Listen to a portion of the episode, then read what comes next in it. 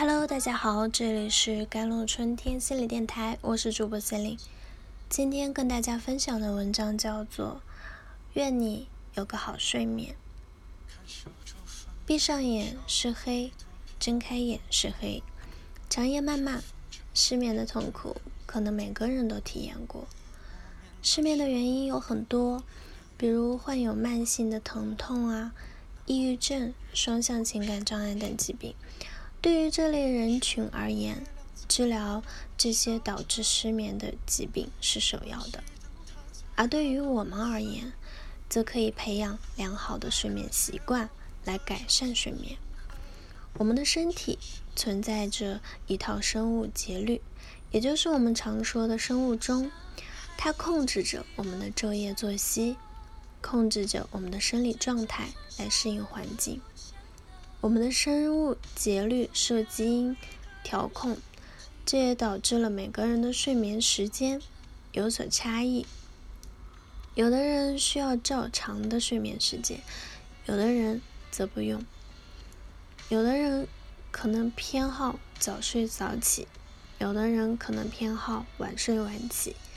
因此，了解自己的睡眠特点，并尽量保持在同一时间入睡。尤为重要。有的同学喜欢在周末睡懒觉，这不一定是好事，因为睡懒觉会使人体时钟紊乱，睡眠时间顺延，使星期天晚上难以入眠，星期一的早上昏昏沉沉。而这种紊乱状态甚至需要数天时间才能恢复正常。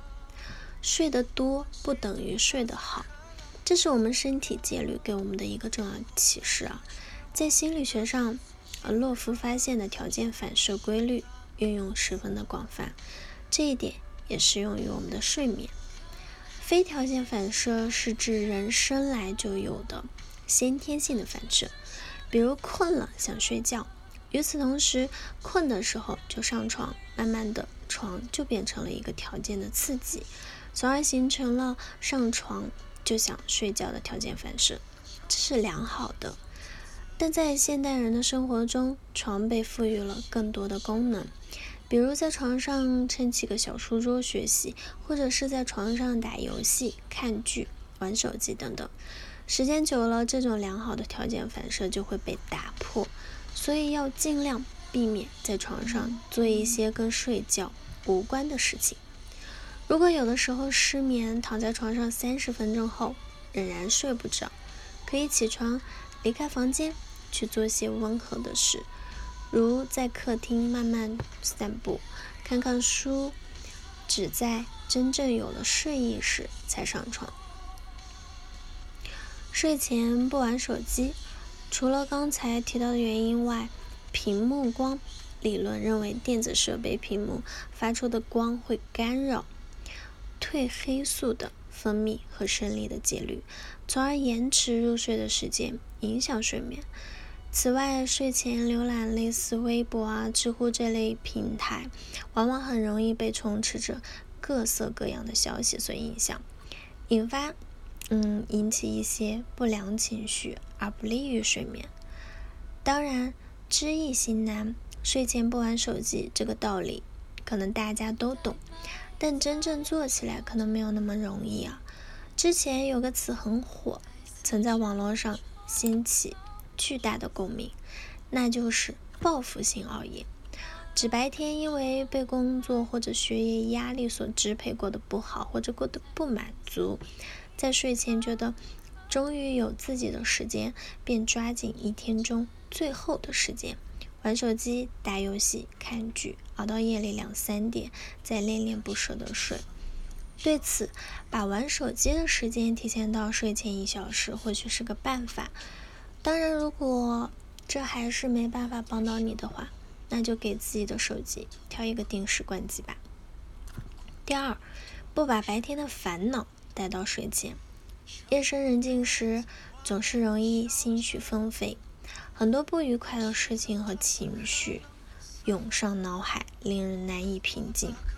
对此，可以采取一些措施，比如在晚饭后提前回顾一天，把烦心的事情和想法用纸记录下来，同时把可能的解决办法也对应的写下来。写完之后，把纸放在床头。